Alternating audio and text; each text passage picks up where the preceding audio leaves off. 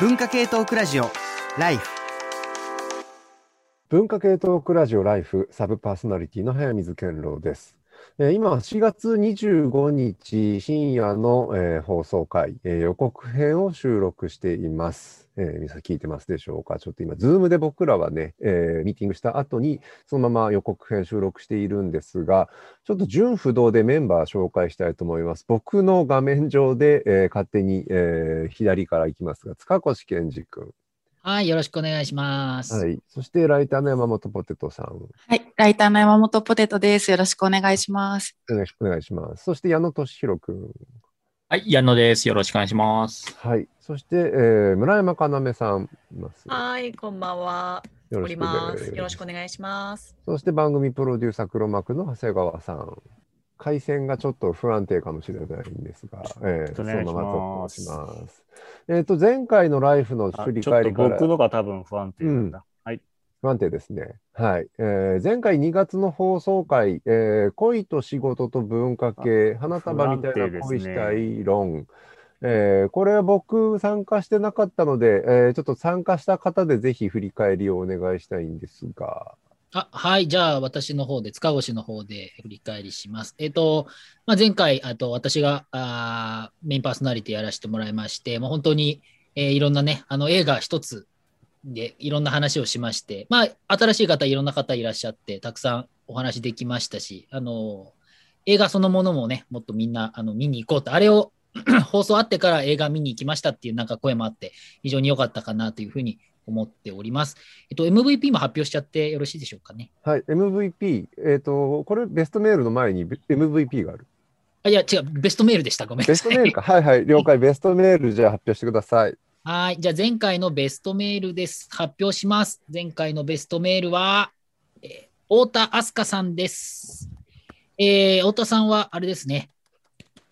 おめでとうございます。えっと、ライターをやられていらっしゃる方なんですけれども、えーメールはですね、映画花束みたいな恋をしたを見て思ったことを考えたことですが、最近男性性をテーマにした本が割と出版されていますが、この映画を見て男性性っていうものが何を指すのかよくわかりましたと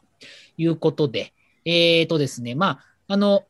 映画の中では、あの、麦っていうね、あの男の菅田将暉が演じてる麦っていう人が、まあ、最初はすごく非常に優しい人なんですけれども、まあ、自己啓発系のビジネス書を読んでいって、まあ、結構、こう、マッチョな感じになっていくっていうところがあって、で、この太田さんはですね、まあ、男性だからイコール、男イコール男性性を持ってるわけじゃなくて、まあ、後天的に男性性っていうのが、こう、身につけていくものなんだと。そういう意味では女性であっても、そういった男性性ってものが出てくることもあって、まあ、こういったものが問題になっているということで、非常にあの一つ大事な視点を、えーお送りいただけたかなということなので、今回は、えー太田明日香さんに、えーベストメールを送りたいというふうに思います。おめでとうございます。ありがとうございます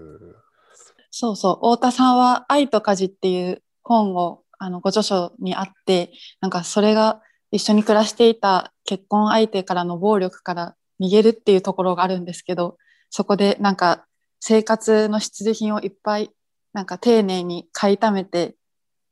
いたんだけど、いざ逃げてみたら100均で事足りたじゃんみたいなところがあって、そこがすごくいいので、皆さん愛と家事読んでください。よろしくお願いします。はい。えーそしてライフは先月イベントもあったということで、これは矢野くんの、はい。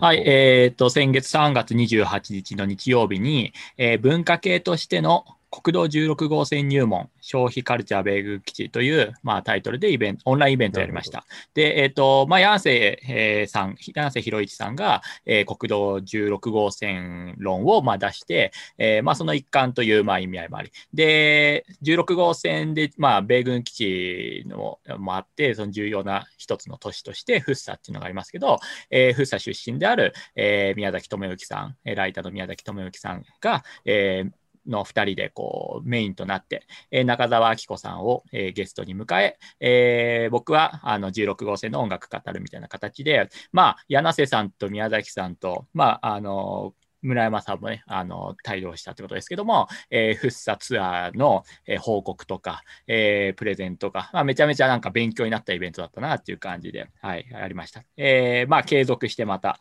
玉武蔵の研究みたいなのも、ライフの中ではありますけども、まあ、その一環の、えー感じとして、あの、面白かったですね。はい。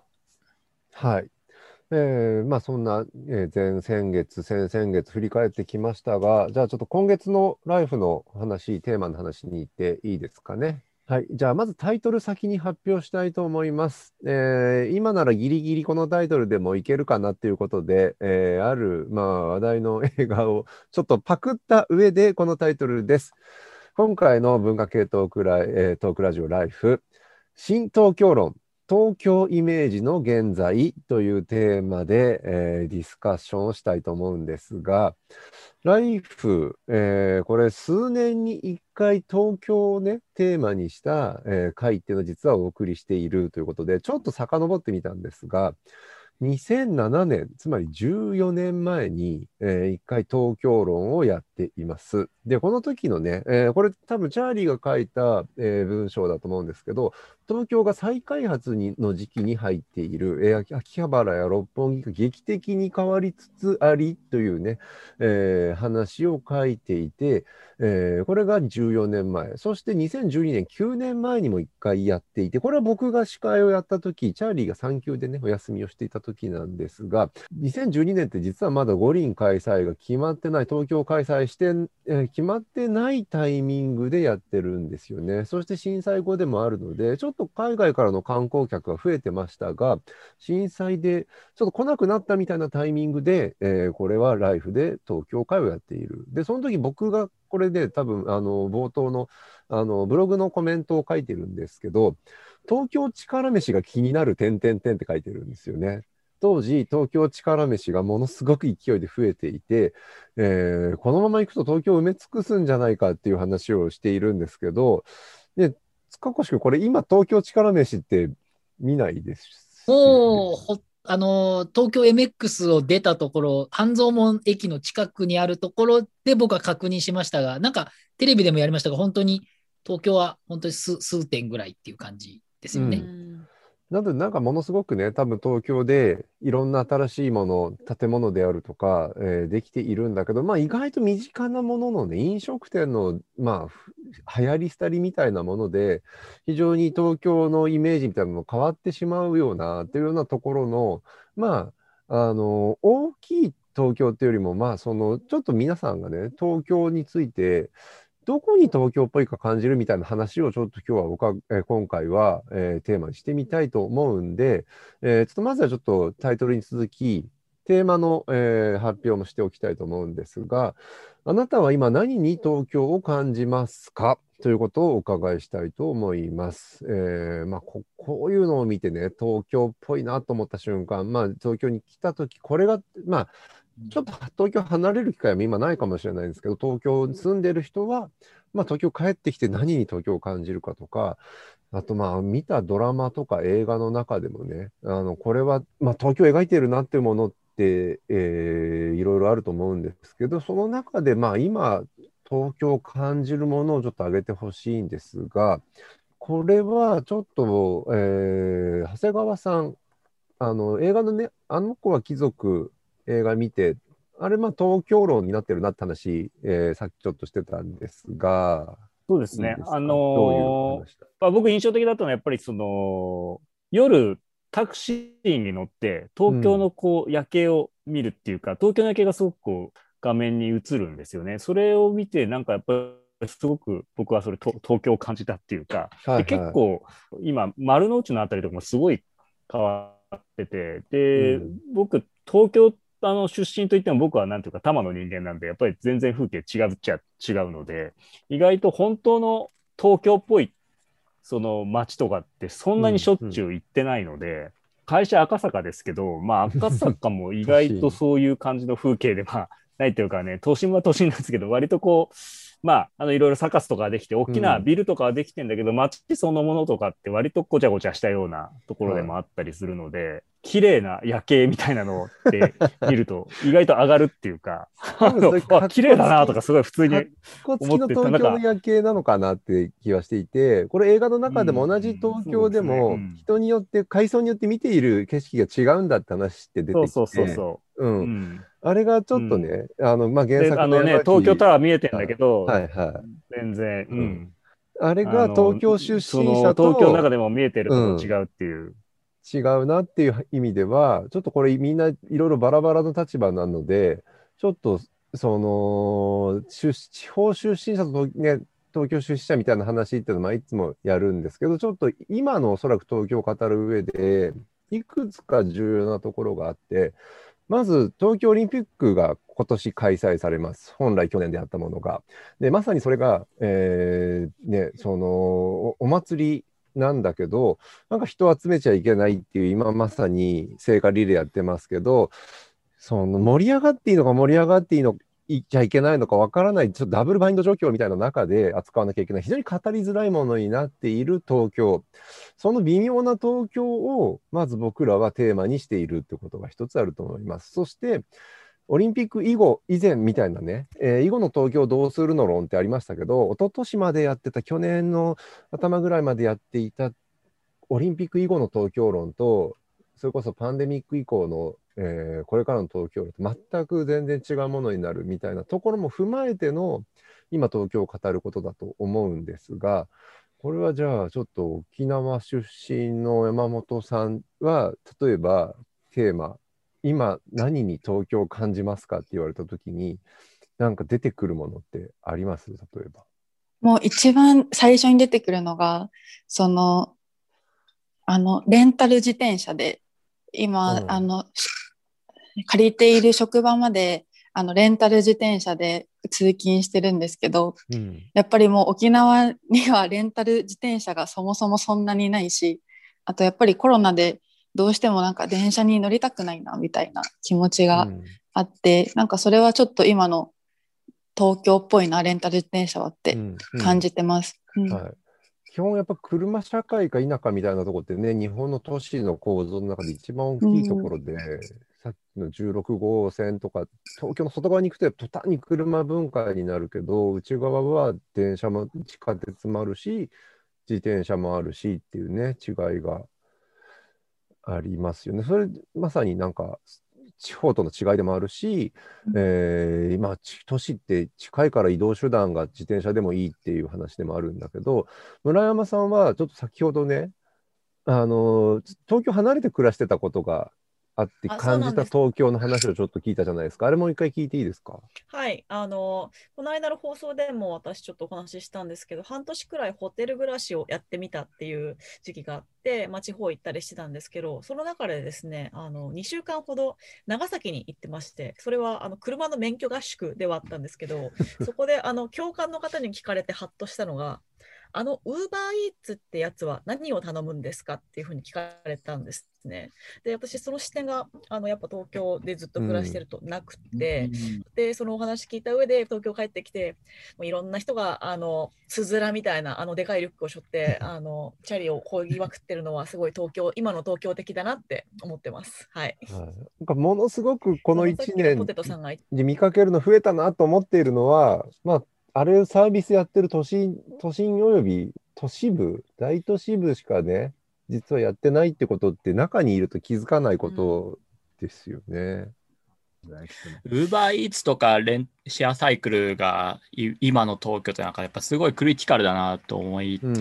僕最初にその今の東京何かなって思った時にやっぱここ1年の東京のイメージってやっぱ分かんないなってやっぱ思って、でパッと浮かんだのはあのまあ2年前ぐらいの新宿歌舞伎町一番街の入り口みたいな感じでやっぱ外国人もいっぱいいたしあのまああそこが一つなんかこう新しい観光地としての新しい新しめの東京かなと思ったんですけどやっぱもうあのそれこそロボットレストランのねあの、看板が取られたっていうニュースも入ったぐらいもう変わりつつあってでそういうふうにこう今の東京を感じるって言った時に2年前だったらそう答えたのになっていうような、えーところでじゃあ新しく何がと台頭してきたのって言ったら UberEats って、まあ、まさにその通りだなっていう感じで、うん。まあ、かなりその話は面白いですね。はい。なんか今回は結構東京の話をするんですけど東京のイメージの話にちょっと、えーした特化してやりたいなっていうところがあるんですよね。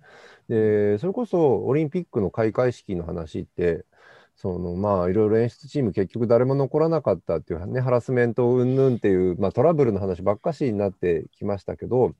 あれって結局ずっとね、その揉めていたというか、決まらなかったことって結構重要かと思っていて、今の東京が世界に打ち出す東京のイメージみたいなものが、オリンピックの開会式、えー閉会式も含めて、セレモニーには求められていたんだけど、その中でね、空飛ぶ茶室とか、いや、それみたいな感じでまとまらないうちにごたごたしてきたみたいなことって、結局、外に打ち出す東京のイメージにちょっと僕ら迷ってるところがあるのかなっていう感じだと思うんですよ。で、かつての64年の東京オリンピックであれば、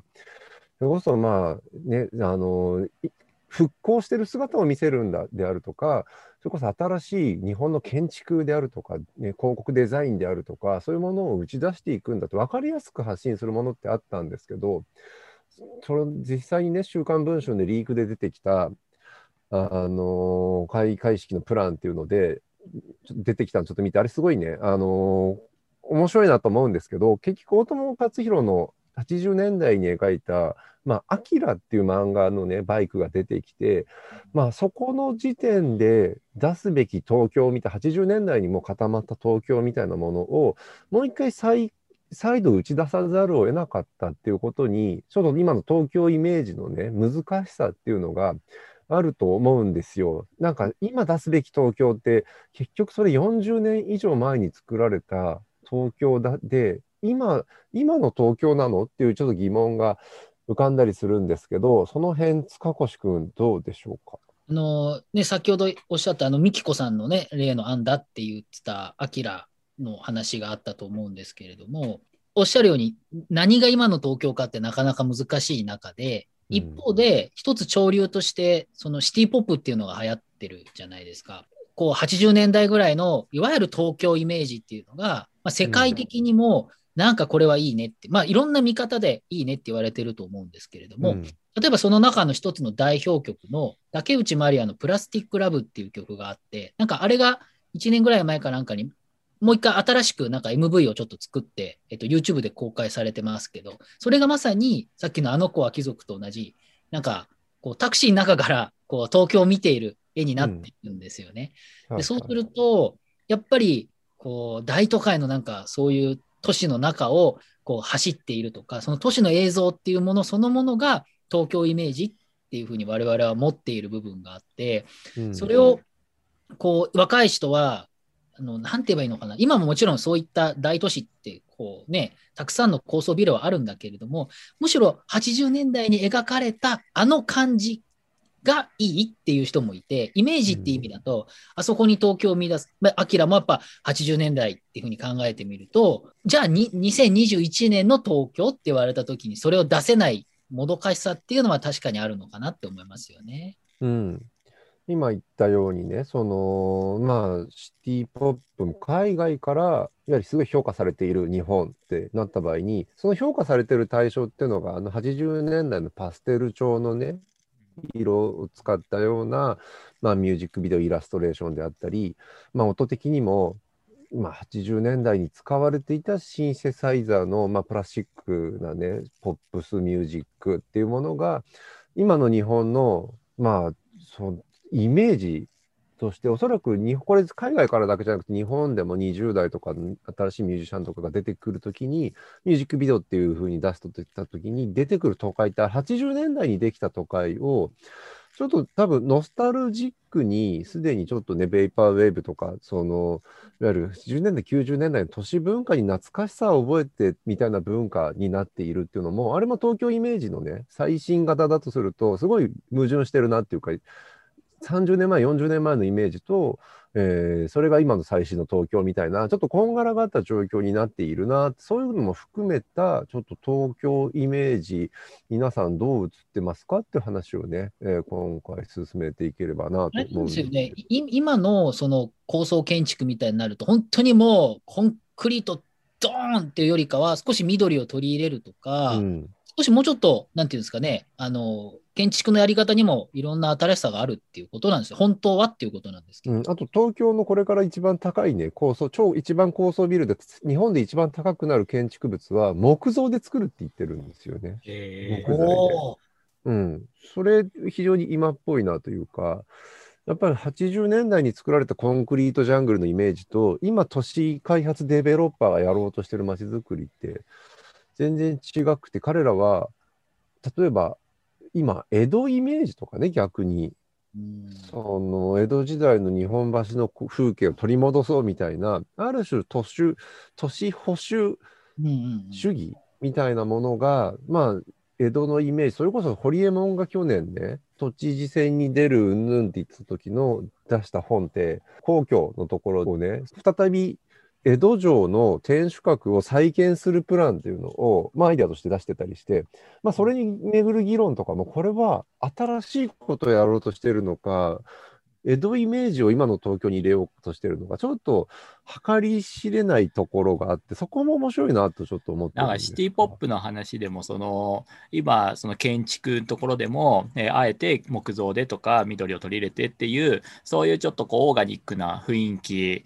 だったら、その同じシティポップでも、例えばなんか初期のセロみたいな思考のシティポップみたいな言われ方をしたシティポップと、えーその一方で80年代的な、えー竹内まりやとか松原美樹みたいなちょっとキラキラした感じのシティポップのコンクリートみたいなこのシティポップっていう一語を取ってももうすでに2つに分かれてる感じがしてでこれもし20代の人とかがあの音楽ファンとかが今の東京に何を感じますかって言って両方出てきてもあ両方2020年の東京のイメージだねって結構納得する感じもあってもうその時点でもう東京のイメージがやっぱ錯綜してるなっていう感じはシティポップの一語を取ってもするので、まあ、本当にそれで、そういうところでオリンピックじゃあ何打ち出すかっていうのは確かにこれは難しいんだろうなと思いましたね。ええ江戸っていう今出てたものもあるけれども、例えば大正、浅草、まあ関東大震災前の、ある種の浅草のイメージ、わい雑なイメージとか、あるいは50年代とか、まあ、そういったものをイメージするっていう人もまあいると思うんですよね。それをこうアップデートしようみたいなことになると、たくさんの本当に東京に関するイメージがある。でもちろんこれはこう年代、世代にもよるし、あるいは東京に生まれ育ったか、まあ東京もどこかにもよると思うし、それも、えっと、上京組、えー上京してきた人とかによっても、えーある種、こう、最初にインストールした東京の感覚っていうのは、まあ、あったりするし、まあ、それが少しずつ変わってはきてるんだけれども、いろんな人のいろんな東京イメージっていうのは、確かに多様にあるというのは、本当その通りですよね。うん、ちょっとね、その実際に具体的な場所の話もこれ必要かなと思うんですけど、例えば神宮外苑に、まあ、国立競技場、新国立できました熊健吾さん。まあ、これがある種オリンピックの象徴となるイメージ。で、これも考えてみればザハのね、イメージから、ザハが作ったプランっていうのが、まあちょっとこれは値段が高すぎるんじゃないかっていう、あと、まあ景観にそぐわないんじゃないかっていう中から、もう木を使ったね、えーものになるっていうのも非常に象徴的だし、あと東京でいろんな場所で新しい、えー名称って多分できて、例えば渋谷が一番言われますが、スクランブルスクエアができて、宮下パークができて、まあこれも本当にあれが、えーいいのかどうかみたいなので、僕は本当にあの宮下パークって日本で一番面白いショッピングモールができたと思うんですけど、まあ逆の話の方が効いたりとかっていう評価に二分してる部分がある。そして今だとちょっとね、あのー遊びに行こうっていう、ちょっとコロナ禍において、そういう感じじゃない中で、例えば虎ノ門横丁が新しいね、遊び場、ちょっと恵比寿横丁で遊んでた人たちがそのまま狙ってたんであろう虎ノ門横丁だったり、えーああそこ、あの、新橋のコリドーの裏コリドーって、え去年オープンしたんですけど、あれだけコリドー盛り上がってたね、そのところの裏側ってちょっと建築的にはこれ狙ったのか外したのかわからないんだけど、まあ本当に横丁設計主義で作ってみましたって感じだと思うんだけど、そういうちょっと全然スポットとしては行ってもあんまり僕土日行かないからわかんないんですけど、なんかおそらく当てが外れたんだろうなみたいな東京もいっぱいあるんですよね。これ村山さんこの辺ってどこが若者が集まる場所とかっていうのをね、まさに仕事とかでやってたりしたと本人でもあると思うんですけど、その微妙さって見えますよね。渋谷横丁、えっと、宮下パークの、はい。えっと、渋谷駅の間にあると思うんですけど、あそこがあの今、LINE とか Tinder みたいな、うんあの辺のマッチングアプリで、まずみんなが飲みに行く場として、あの若者が集ってるって聞きました。で、一回偵察に行ったんですけど、はい。なんかそれっぽい会会話がこそこかしこから聞こえて、すごいテンションが上がったっていうご報告でした。ご報告でした。いや、そこは宮下公園そのままあって、3階、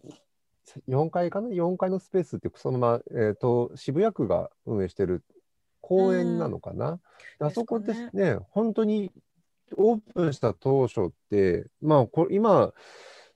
まあ、コロナ禍だったけど、びっくりするほど人が集まってたりして、みんなうんうん10代、20代で、で、あそこ文句言ってる人たちは、俺はなんか4、50代の自分の同世代だったので、あ、なんかその帰りみたいなものがすごいあるなってことも感じたりとかね、うん、見なんかてるものが世代によって違うっていうのは。そうですね。一方でその人が集まってる理由としてあの宮下パーク全体もその渋谷横丁も結果的にすごいオープンエアーな作りがなんか今功を奏していて、うん、そのやっぱり今飲みに行くってすごいまあいろいろケアしなくちゃいけないこともたくさんあると思うんですけど虎ノ門横丁は超完全にヒルズの中で密閉空間なんですよでも、うん渋谷横丁はなんかいい意味でこう安っぽい作りっていうかなんか簡素な作りで あの完全にテラス的なところにあのテーブルがせり出してるのでそこがちょっとこう罪の意識をそんなに持たずに飲みに行けるっていうところがなんか結果的に良かったのかなと思いながら見ています。。ちょっとオープンエアの東京っていうのはおそらくね、ぜ必ずこれからうんテーマ、キーワードとしては重要になってくるなっていうのもあるし、うん本当ですね。これ、ちょっとやっぱり地方のね、その再開発っていうのの問題、都市の開発とかとの比較になると、山本さんはどう見えてるかなっていうのも気になりますけど、今言った施設みたいなの。そうちょっとなんか本当にコロナ以降そういった施設に足を運ぶことが本当に全くなくなってしまったのでそうですね。わかんないな。どうどうなんですかね。うん。うん、けど今回のおそらくね、ライフのテーマでも、実際に足を運んだ東京じゃなくて、うん。足を運べなくなった東京っていう意味もあるのかな。そこの中で東京を、まあ、なんか東京らしさって何なのか、みんな何に東京を感じますかっていうところに、やっぱ考えざるを得ないですよね。それはちょっと当日ぜひうん議論をうん。楽しそう盛り上がりそう。むしろこう別に東京にかかわらず、あんまりね、あの去年は相対的に外に出なかったわけじゃん。うんだからその分、うん自分の頭の中のイメージとか、こうみ見るメディアの影響とかも含めて、かなりイメージが更新する、変わる、いい意味でも悪い意味でも、いろんな意味で変わるっていうことはあると思っていて、それと現実がどのくらい合っている、うんあるいは乖離しているとかっていう観点で考えてみても、結構今の東京イメージ論としては面白かったりするし、まあそういうふうにこうリスナーの人がどういうふうに思ったのかとかっていうのもちょっと聞いてみたいですよね。うん、なので、これちょっと東京に住んでいる人、住んでいない人、東京に住んでいるけど東京の街に出られなくなった人、まあ、いろんな立場でちょっと新しく東京の見方を、これちょっとオリンピックも含めてね、えー非常にオリンピックが語りにくいような状況になっているのと同様、東京っていう街もおいでよみたいな感じでは語り得なくなっている難しさみたいなものも全部ひっくるめた上で、今回は新東京論、えー東京の、えー東京イメージの現在というテーマで、ライフでは、えーディスカッションをしていこうと。えね、イメージ変わっている部分って僕ら結構気づかない部分も外から見ないと気づかない部分なんかもあるので東京在住以外の方もぜひこれはちょっと、ね、今の東京らしさを感じる部分、えー教えてください。えーちなみにあれですよね。あのちなみに新東京論の新はあのカタカナの新ですよね。カタカナのシーンです。まだギリギリ今だったらいけるかなっていう、あの後から見て、ああ、こう、この時そっか、エヴァンゲリオン公開されてたんだって、あれもね、脱都市の話だなと僕は思って見ていて、第三東京市、今までエヴァが壊す街、あの街が第三村うん。になっていて、あれ脱都市してるんですよっていう話もね、ちょっとあのエヴァンゲリオンって都市論としても面白いので、まだギリギリエヴァの話も今だったら公開中だからいけるようなタイミングで、えー後から思い出して、オリンピックのちょっと前でエヴァやった頃にライフやったんだなって、おそらく7年後、9年後、さっきの何年かにしてやる話じゃないですけど、セミの負荷みたいな感じで、えーライフの東京論をお送りしたいと思います。長谷川さん、なんか追加ありますか？そもそもあの、今回久しぶりにね、えーチャーリーメイン会にしようかという話もあって、あの、2020年の私という回を、あの、回収編を、えーそこから、あのー10年経ったのかな、あの回やってから、えーやろうと思ってたんだけど、のチャーリーが住んでる関西も今非常に厳しい、あのコロナの状況も、えーあるということもあって、ちょっと今回も、えー上京するのは厳しいということで、また今回別なテーマということで、今回、まあ、東京ってことを久しぶりにやろうっていうことなんで、えー逆にそういうふうに本当に、あの、ずっと東京に来れてない人とかね、えーそういう方もたくさんいらっしゃると思うんで、そこから見える東京で、今メディアの中でどういうふうに東京っていうふうに、が描かれているのかなとか、なんか、だから作品とかでもなん、それこそ、この前回やった花束みたいな恋をした、あれっていうのもすごく東京の話でもあったと思うんで、えーなんかそういったちょっとそのメディアとかそういったところも含めて、えー皆さんの見てる、感じる東京っていうのをあの教えていただければいいなというふうに思います。はい、えーじゃあもう一度タイトル繰り返します。えー4月25日深夜1時から、ね、本放送をお送りします。新東京論、東京イメージの現在。メッセージテーマは、あなたは今何に東京を感じますか、えー東京っぽいなと思うもの、えードラマ、映画、CM なんか、えー含め、えーお寄せください。えーそれで出演者、ゲストなんかそういうのは後々、えー追って発表されていくと思いますが、放送は4月25日深夜1時からです。えーそこで本放送でお会いしましょう。さようなら。お疲れ様でした。皆さん、さようなら。